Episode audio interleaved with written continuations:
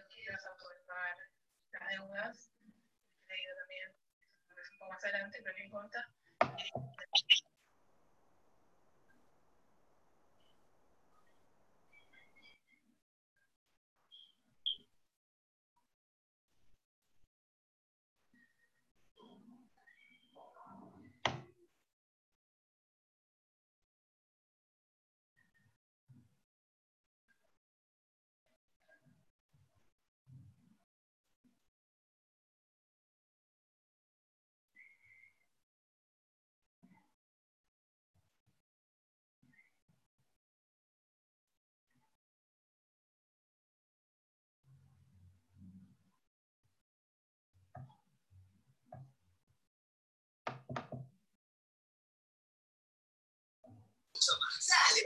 Vital todo puede comprar. No.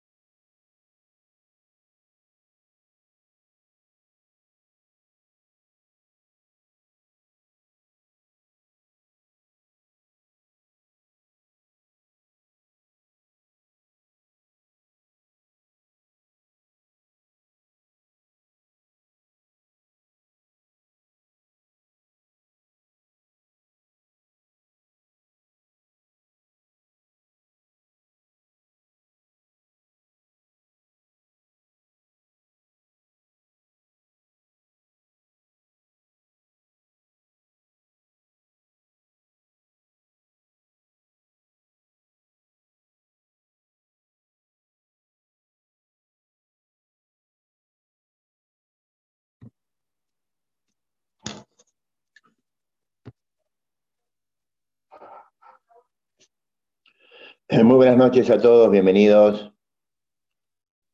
Vamos a, eh, como dice el título del flyer, vamos a intentar en el tiempo que tenemos viajar por los Berot. Los diez mandamientos, las bases de los derechos humanos, un hecho universalmente aceptado por todas las creencias, la revelación divina en el monte Sinai.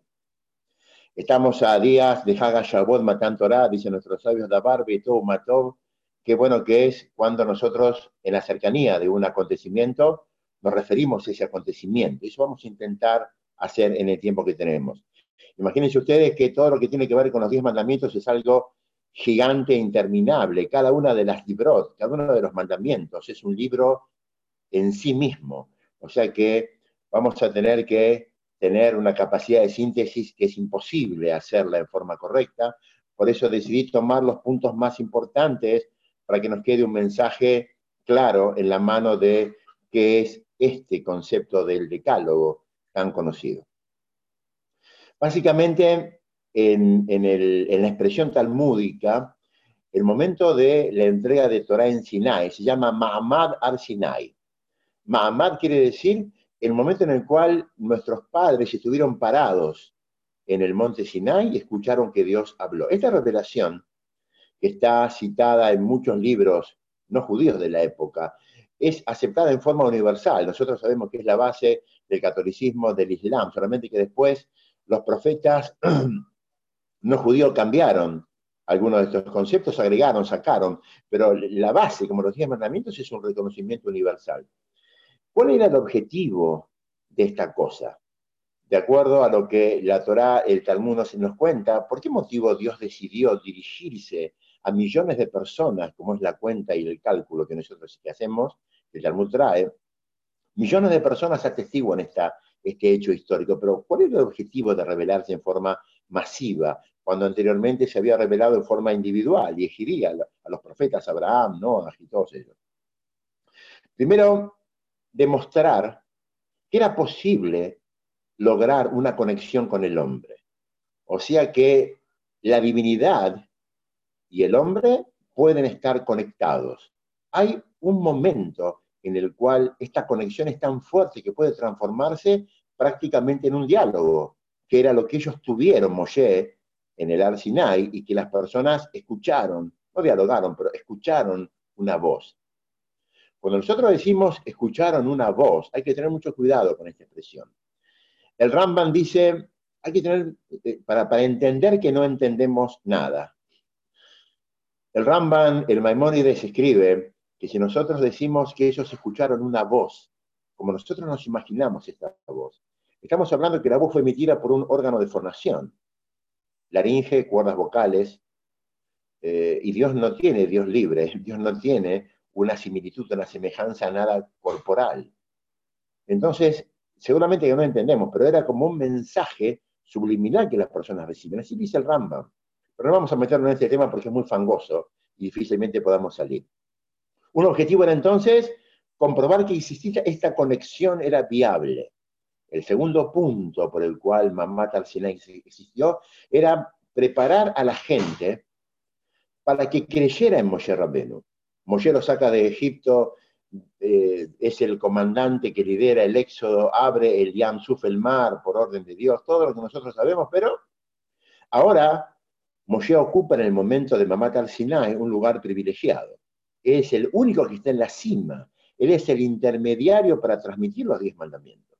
Entonces ahora la gente ve que esta divinidad, esta cosa supralógica, es tan fuerte que ahora ha elegido de todos ellos a este señor y lo puso arriba del monte Sinai con él. Entonces ahora Moshe es alguien, era una persona especial, pero ahora lo es sin lugar a dudas.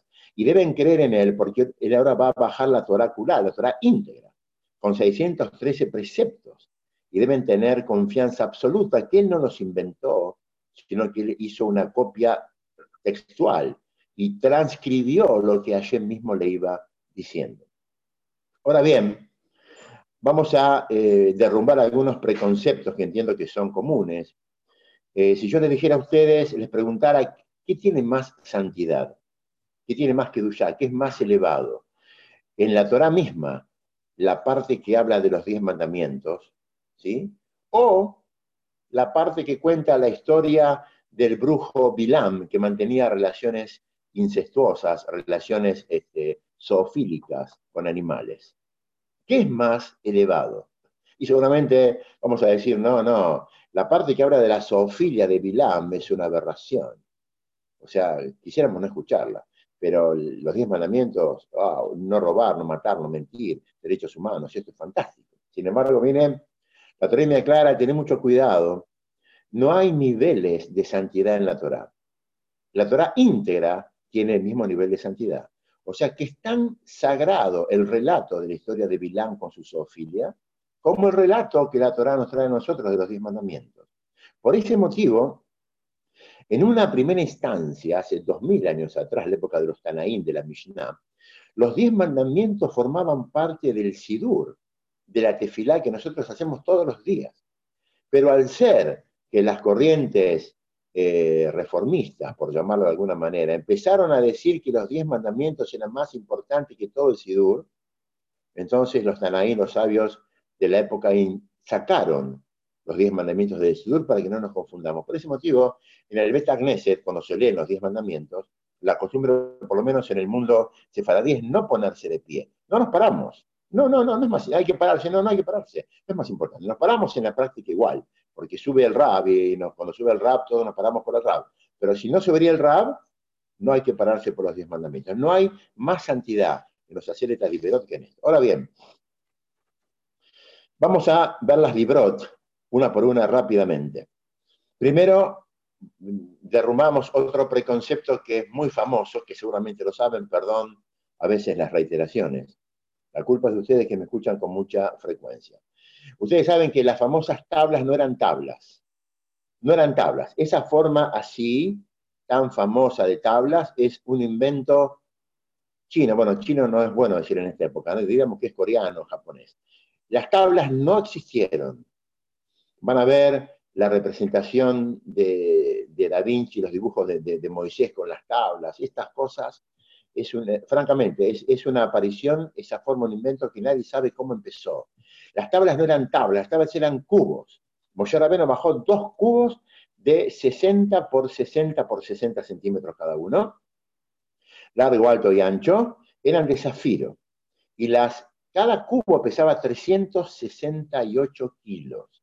Obviamente no me pregunte cómo la sostenía, tenía un auto pequeño en sus manos, pero básicamente era una situación de NES, de milagro, ¿no? Y en cada cubo estaban escritas cinco librot, cinco mandamientos, con letras perforantes de la cara anterior hacia la cara posterior de cada cubo. Con esa cosa Moshe bajó del monte Sinai. Es muy conocido que los diez mandamientos están separados en dos grupos de cinco. Un cubo tenía los, las misbot ben Adam la Macón y otros ben Adam la Javeró. ¿Qué es esto? Los primeros cinco ven Adam la Macom, entre el hombre y Macom, y el lugar. Dios también se lo llama Macom, porque Dios ocupa el lugar del mundo. O sea, no hay lugar del mundo donde Hashem no esté. Entonces, los primeros cinco hablan de la conexión, la relación entre Dios y el hombre. Por ejemplo, no hacer idolatría, no jurar, cuidar Shabbat, este, creer que Dios existe. Son reglamentos que rigen la relación entre Dios conmigo. Pero los otros cinco robar, mentir, asesinar, adulterar, codiciar, son relaciones hombre-hombre, Benadam la Javeró. Sin embargo, llama la atención que el quinto mandamiento del lado entre el hombre y Dios, el quinto dice, respetar a los padres.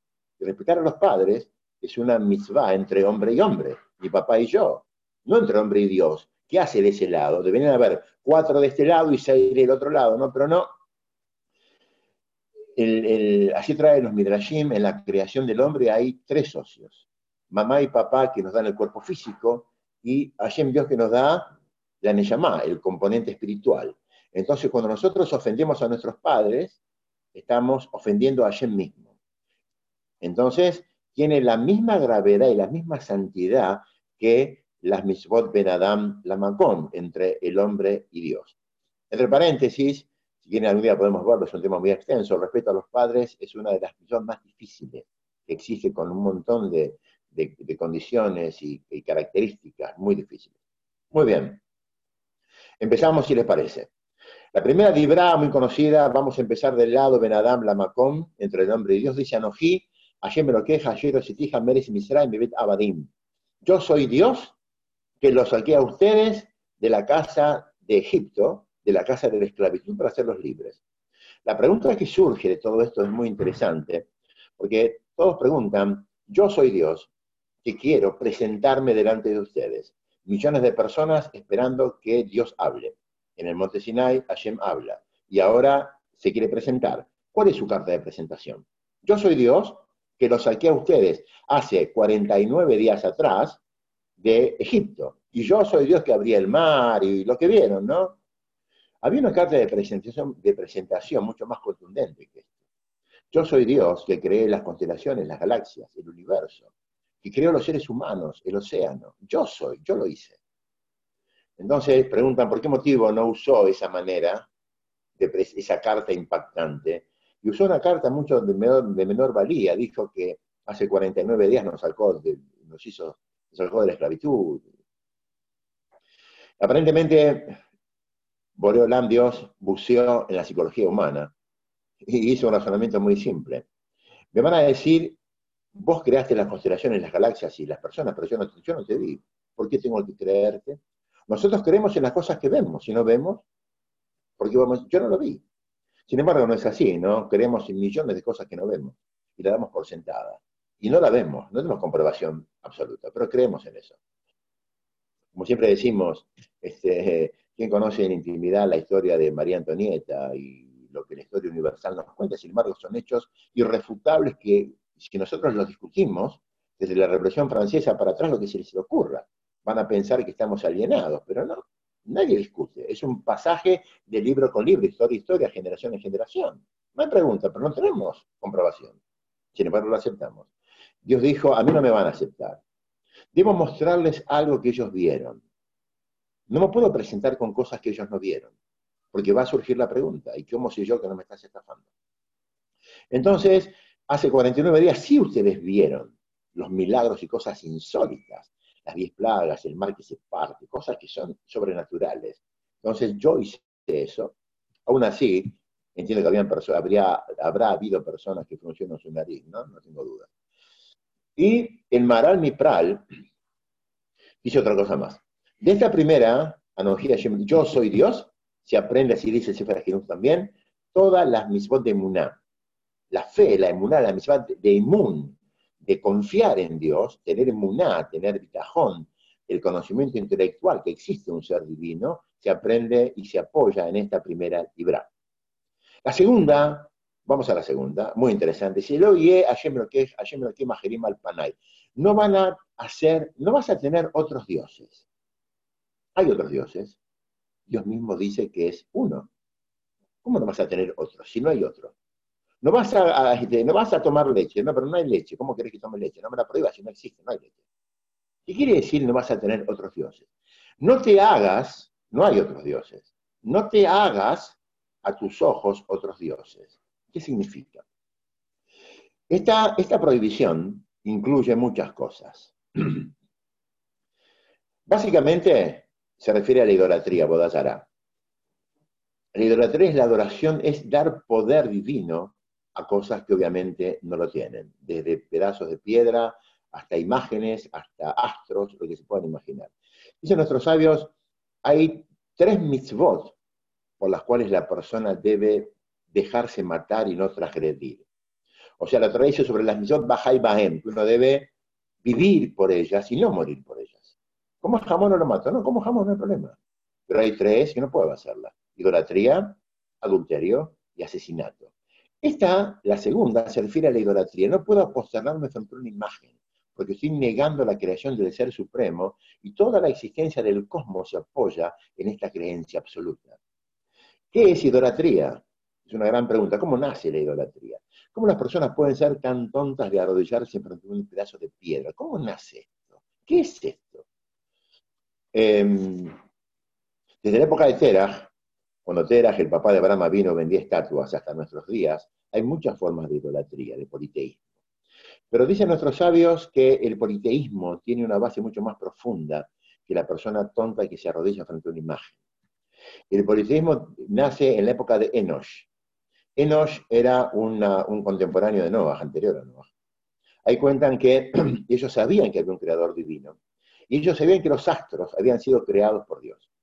Pero, imagínense ustedes, si los, astros, que son imponentes, son creados por Dios, los astros también me inspiran un cierto respeto y un cierto honor. Entonces, ellos empezaron a dar honores a los astros. En la época de Enoch, hace 3.000, hace 4.000 y pico de años antes, atrás, como una manera de dar honor a los ministros del presidente.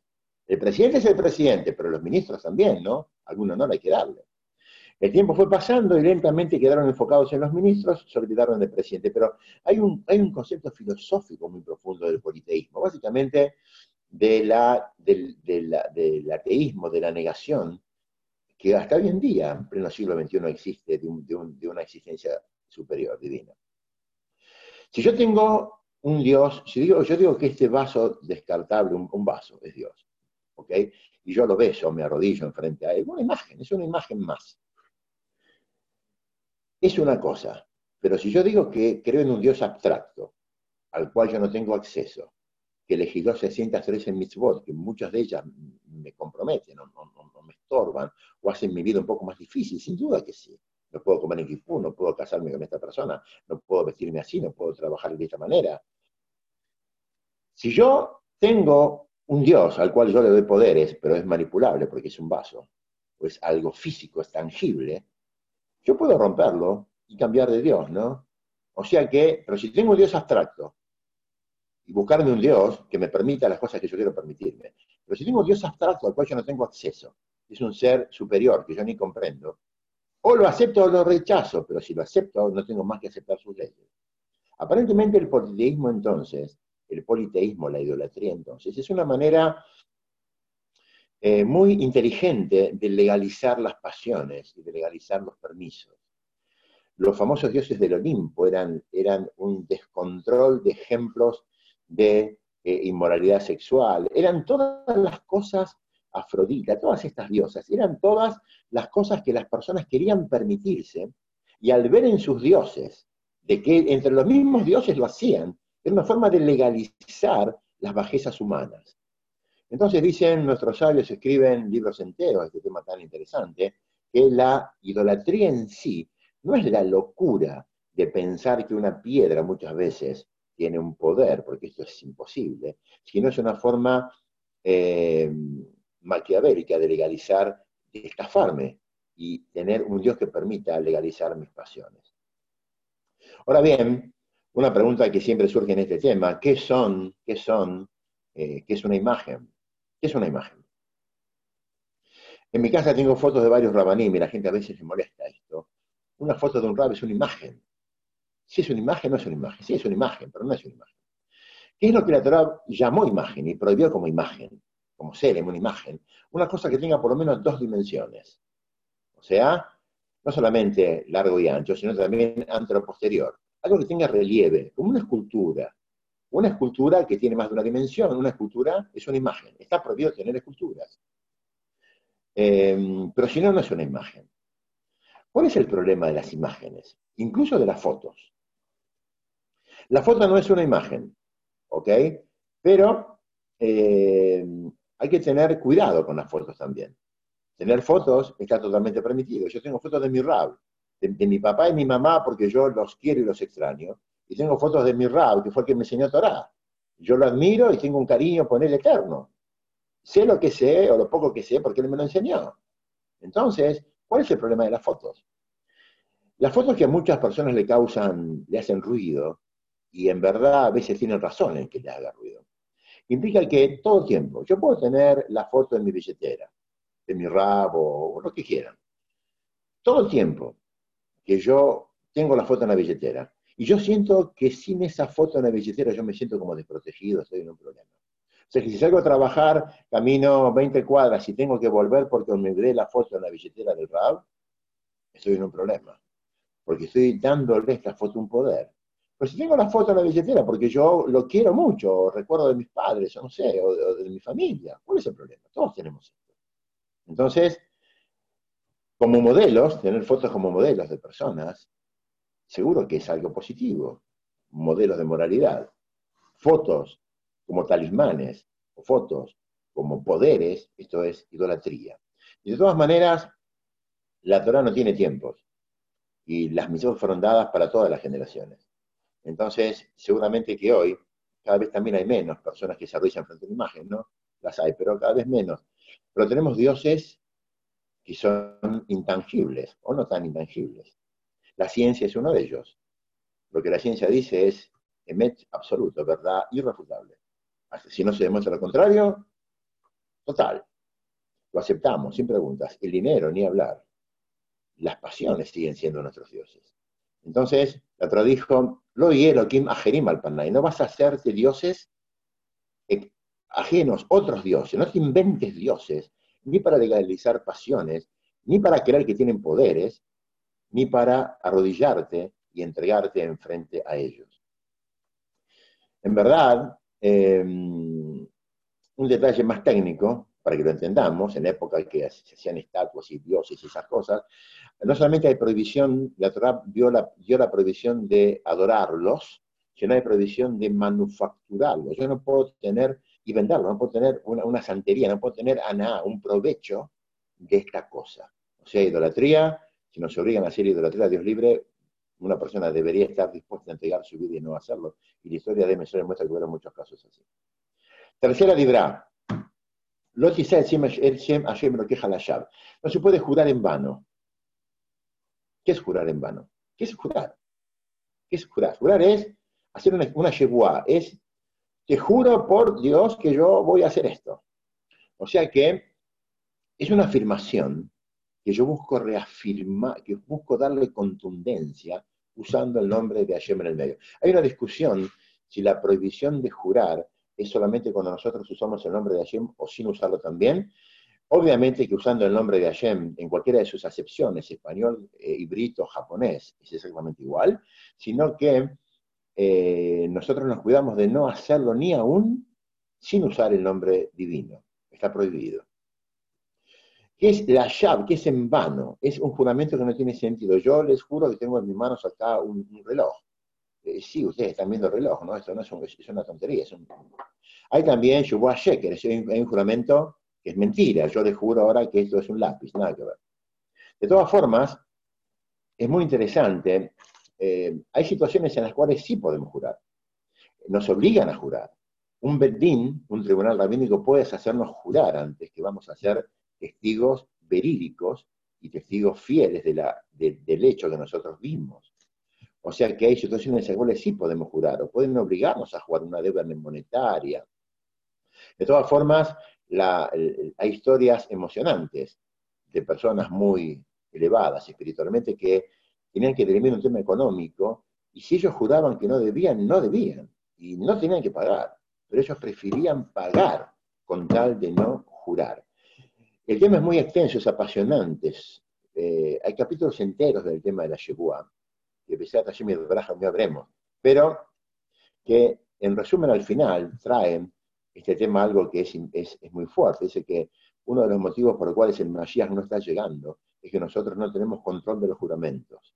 Es gravísimo jurar, expresar juramentos. Incluso trae que estos juramentos sean ciertos, que estemos afirmando cosas correctas. Tenemos que acostumbrarnos a cambiar el latiguillo que usamos a veces con el tema de jurar, no jurar.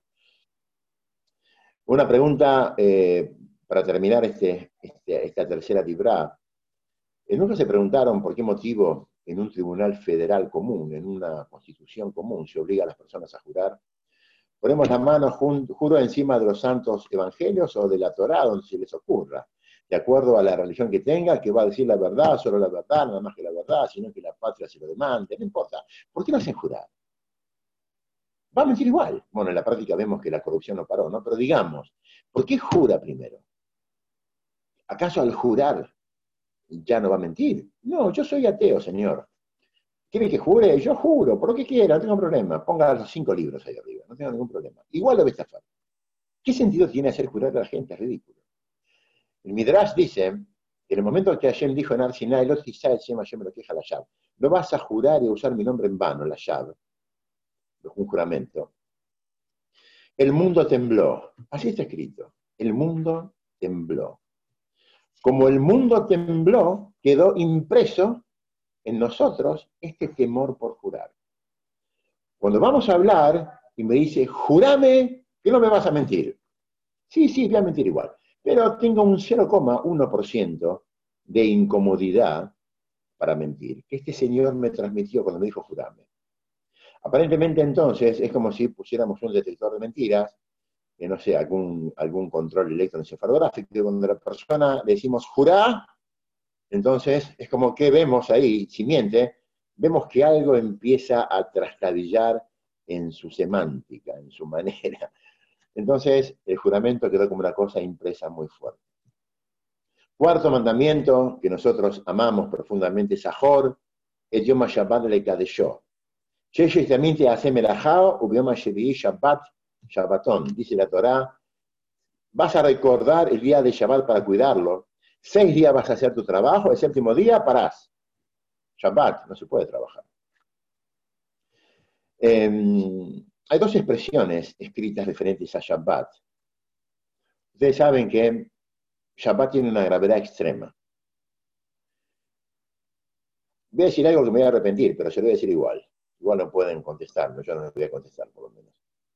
En la época del Beta Mikdash, una persona que transgredía Shabbat en público tenía pena de muerte. Todos preguntan, no entendí. O sea que yo no puedo encender fuego en Shabbat. Agarro un fósforo, hago así.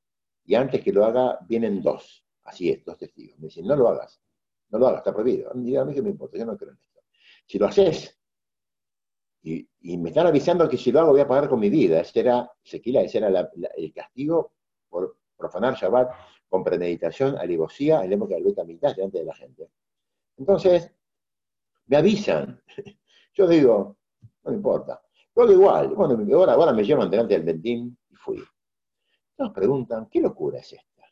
Primero, ¿dónde está el Rahmanut, la piedad de la Torah? Segundo, ¿qué hizo? ¿Encendió un fósforo? ¿Qué, qué, qué cosa es esto? Parecemos este, los fundamentalistas. ¿Qué es esto? ¿Qué locura es esto? Una vez nuestro admirado, apreciado y querido Rabines dijo, ¿saben por qué no entendemos? Porque nosotros no entendemos qué es Shabbat. El cosmos, el universo, está apoyado en un vértice. Ese vértice se llama Shabbat. No entendemos. Como no entendemos, no entendemos la gravedad de lo que representa Shabbat Kodesh. Una historia emocionante, que cada vez que la leo vuelvo a lagrimear otra vez, que es hermosa. Cuenta de una persona que hoy en día es una persona que cumple Shabbat, que en su juventud no lo era. Entonces lo llevaron delante del Jafes Haim. Jafes Haim, famoso Jafes Haim, uno de los grandes sabios de los últimos 100 años, sino el gran sabio de los últimos 100 años. Entró, ya era una persona muy anciana, entró, lo metieron en la oficina de él para que hable con él. Se sentó delante de él. Estuvo tres minutos. Salió de ahí adentro y nunca más profanó Shabbat. Si es una persona mayor. Y le preguntaron, decime, ¿qué pasó ahí adentro? ¿Cómo puede ser? En cinco minutos, ¿qué pasó ahí adentro? Él nunca quiso contar qué pasó ahí adentro. Hasta que un día contó y nos dejó este, mensaje impactante para nosotros. Entré, me senté, vi a esta persona mayor ahí, me puso la mano encima de la mía. No habló, empezó a llorar. Decía Shabbat, Shabbat, y lloraba, amares. Yo dije, ¿qué es esto? Una persona de 90 años está derritiéndose en lágrimas porque solamente porque yo fumo en Shabbat. ¿Qué es esto? Y me apretaba la mano y decía Shabbat. Salí de ahí y dije, sentí una inspiración y una santidad tan fuerte que dije, acá hay algo que yo no estoy entendiendo. No era solamente prender un fósforo, ¿no? ¿Qué es esto? Nunca más profané Shabbat. Nosotros podemos transmitir solamente en la medida que nosotros sentimos que las cosas son importantes. Jafes Jaim era una especie de ángel con forma humana. Y él era capaz de llorar a mares cuando veía una persona que no podía entender que era Shabbat. Cuando llega Shavuot, que no es Shabbat, parece nomás, tenemos la chance de estudiar y conocer más, ¿no? Y Shabbat seguramente que es una de, las cosas más importantes. Dos cosas técnicas rápidas sobre Shabbat, que estoy viendo por la hora que no vamos a llegar con los haceres del libro, pero bueno, este es un estudio que no tiene fin tampoco, ¿no? Así que Brineder lo seguiremos la semana próxima. En, los Pesukim dicen Shamor y Sahor, perdón. Las primeras tablas dijeron Sahor, recordá Shabbat, y fueron rotas. Cuando entregan las segundas tablas dice Shamor, cuida Shabbat. ¿Qué es cuidar y recordar? Sahor, recordar, se refiere a las mismot hacer las acciones que yo hago para recordarme que es Shabbat. Por ejemplo, Kiddush. Misbot de Rabanán, por ejemplo, ascender Nerot de Shabbat. Es el, es el recuerdo que estamos ingresando en Shabbat o que es Shabbat Kodesh. O hacer tefilá, de Shabbat. Shamor, cuidar, se refiere a las mismos de Lot, hacia las prohibiciones. Las cosas que yo debo abstenerme para sentir que es Shabbat. Dijimos, prender fuego, trabajar, comerciar, viajar. Cuando hacemos las dos cosas, estamos cumpliendo esta maravilla que es Shabbat Kodesh. El quinto mandamiento, esta hija Betimeja, respetar a los padres. Ya dijimos algo de ello. ¿Qué es tabot y qué es, qué es respetar? La misión de respetar a los padres es una misión muy difícil. Es una de las dos sobre las cuales está escrita en la Torah la recompensa. Si una persona respeta a sus padres va a tener arihut yamin, vida larga está escrita la recompensa. No sabemos la recompensa ni por Shabbat, ni por Tefilá, ni por Tefilín, ni por Pesa, ni por Kippur. Solamente sabemos la recompensa por Kabete Tebeja Betimeja y por Shiloh Hakem, la misma del nido de pájaros que algún día veremos, no momento de hacerlo ahora. ¿Qué es? La misión de, respetar a los padres tiene dos, dos componentes. Una es el cabot, el honor, y otra es el, la ira, el temor. No temor escénico, no de miedo, ¿sí? Una es darle honores y otra es el, respeto. ¿Qué es el honor? Darle honor. Por ejemplo, hablarle con respeto. Por ejemplo, los que no saben si van a sorprender, no es correcto, está prohibido llamar a los padres por el nombre de pila.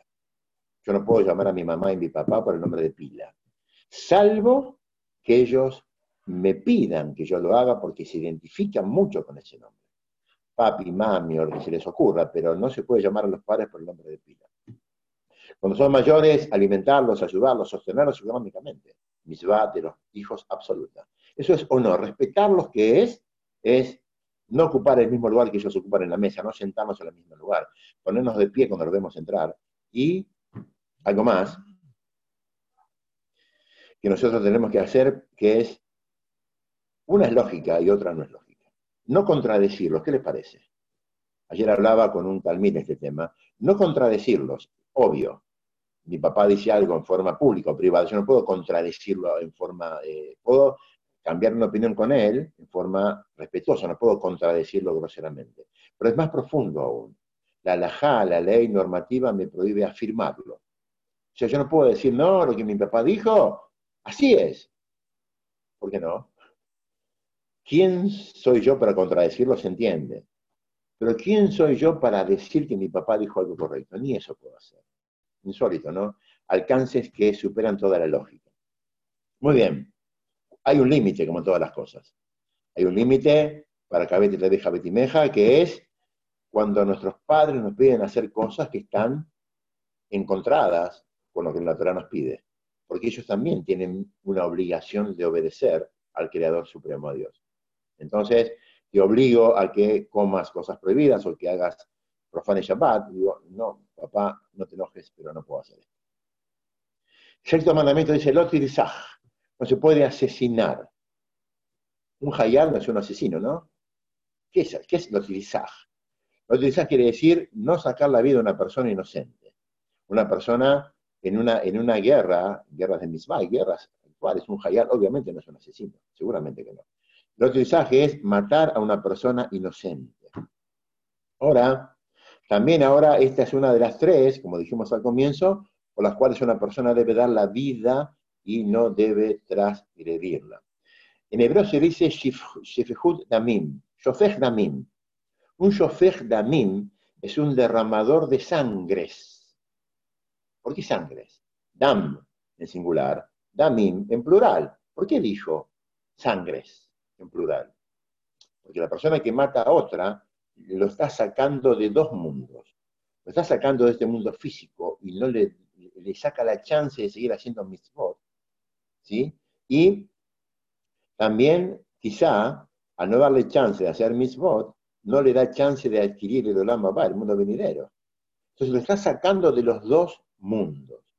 Para que el Bedín, la, la Torah acepta la pena de muerte. Eh, de todas formas, eh, ejecutaban a las personas en situaciones específicas, asesinato, lo que nosotros conocemos. Pero está escrito que un tribunal, que en 70 años de su ejercicio de su tribunalicio, eh, ejecutaba a una persona, se lo consideraba un tribunal asesino. O sea que había muchas precondiciones que debían cumplirse para que esta persona sea ejecutada. Dos testigos, advertencia, testimonio, intencionalidad. Por ejemplo, eh, es apasionante el tema, pero algo muy chiquito. Eh, si yo golpeo a una persona con un elemento que no es contundente o claro que puede provocar la muerte y la provocó, no tengo pena de muerte por esto.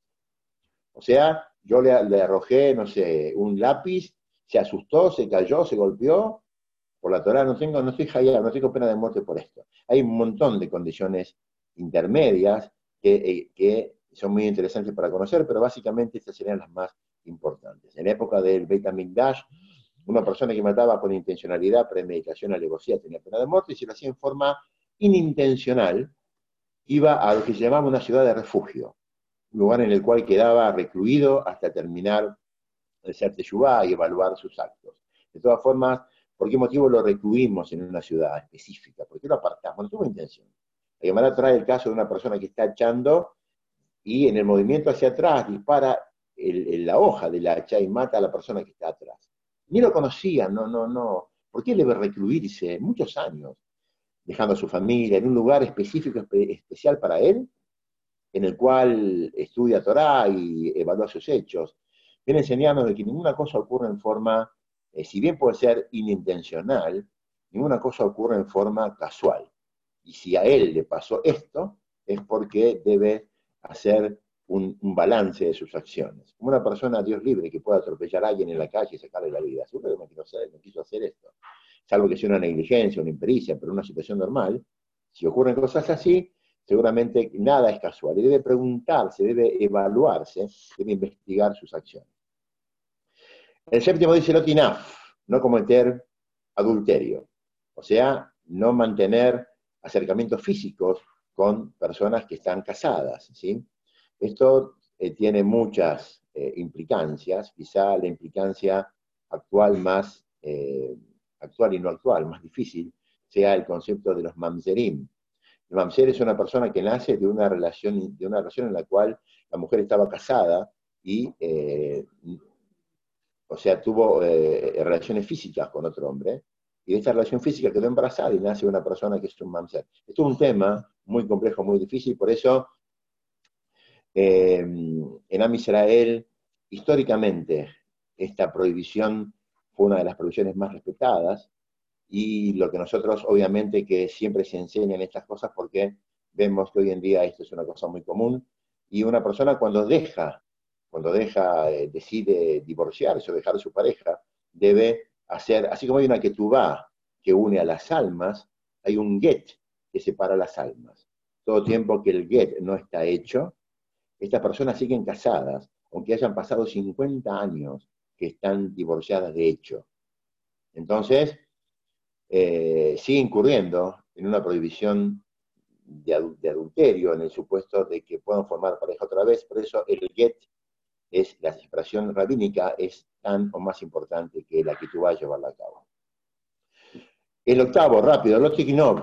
Lotignov quiere decir no se puede robar. Lotignov no se puede robar. Pero miren qué interesante, el Lotignov que está escrito en los diez mandamientos no se refiere a robar cosas materiales. Eso aparece en, el Sefer Baikra más adelante. Se refiere a no secuestrar personas, no secuestrar almas. O sea que el Lotignov de los seres de Liberot es no secuestrar almas. ¿Ok? No nos confundamos. Después tiene muchas implicancias muy interesantes lo que es robar cosas materiales, por una persona que secuestra una persona y la lleva a su dominio, así dice el alajá, a su dominio privado, el secuestrador, ahora se hace pasible también de una sanción muy grave.